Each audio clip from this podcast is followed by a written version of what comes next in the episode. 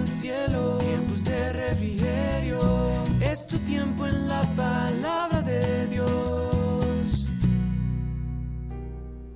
Muy buen día para todos ustedes mis queridos oyentes, espero se encuentren muy bien y que con la ayuda del Espíritu Santo estén cerrando todos aquellos ciclos que han impedido el cumplimiento de milagros, bendiciones y promesas que el Espíritu Santo ya había determinado para ti. Te invito a que ahí donde estés inclines tu rostro y me acompañes a hacer esta oración para empezar. Padre bueno, te damos gracias. Gracias Padre amado por tu fidelidad que ha permanecido aquí junto a nosotros aún en medio de la tormenta, Señor. Te damos gracias porque con tu ayuda estamos cerrando todos aquellos ciclos, Señor, que no han traído cosas buenas a nuestra vida, Señor. Yo te pido, Señor, y anhelo, Señor, que el 2022 sea un año de bendición para nuestras vidas, un año de cumplimiento de promesas y un año donde podamos ver tu gloria y tu gracia manifestada, Señor. Gracias, Señor, porque hemos podido ver tu presencia, Señor, y te hemos podido ver en acción, cumpliendo milagros, Señor. Te entrego este tiempo en tu nombre, Jesús. Amén y amén. Recordemos que esta semana estamos hablando bajo el tema Cerrando ciclos y el título del devocional de hoy es Dejando malas actitudes.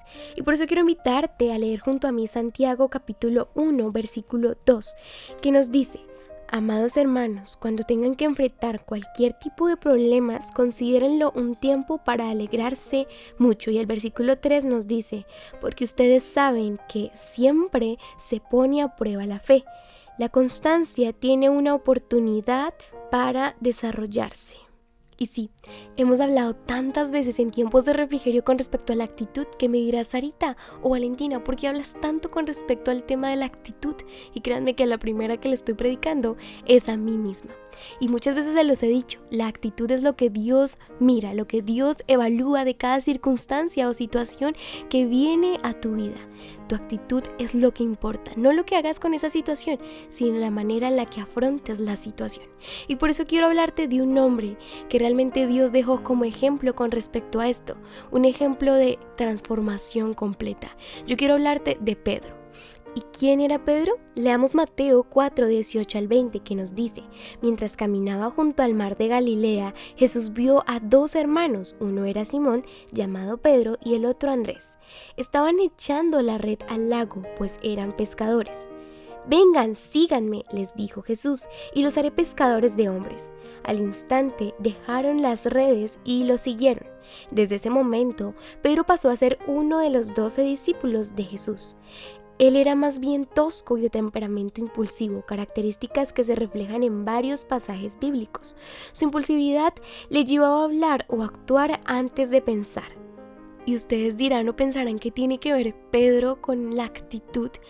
Y para mí realmente es un claro ejemplo que nos deja la Biblia de cómo nosotros como creyentes debemos morir a nosotros mismos, a nuestro yo, para dejar que el Espíritu de Dios se manifieste en nosotros y a través de nosotros. Y eso fue lo que hizo Pedro. Y les voy a dejar el ejemplo que se encuentra en Juan 21 eh, del versículo 14 o desde antes en adelante, cuando Jesús le dice a Pedro, ¿tú me amas?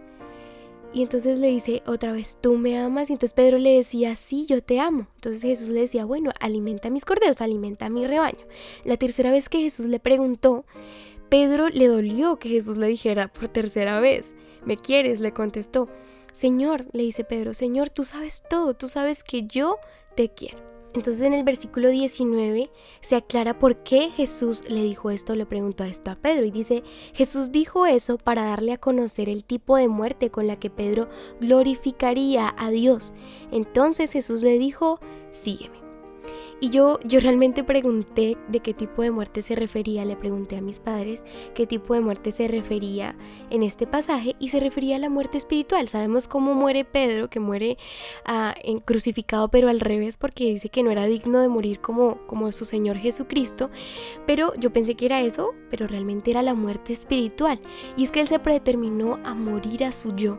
Sí, él era un hombre de temperamento fuerte, con unas actitudes bastante, bastante fuertes que innumerablemente en la Biblia nos aparece las actitudes que tenía Pedro, esa arrogancia, esa rudeza que tenía, pero así nos demuestra cómo Jesús lo pudo transformar. Y no solamente Jesús, sino el amor que tenía Pedro por Jesús.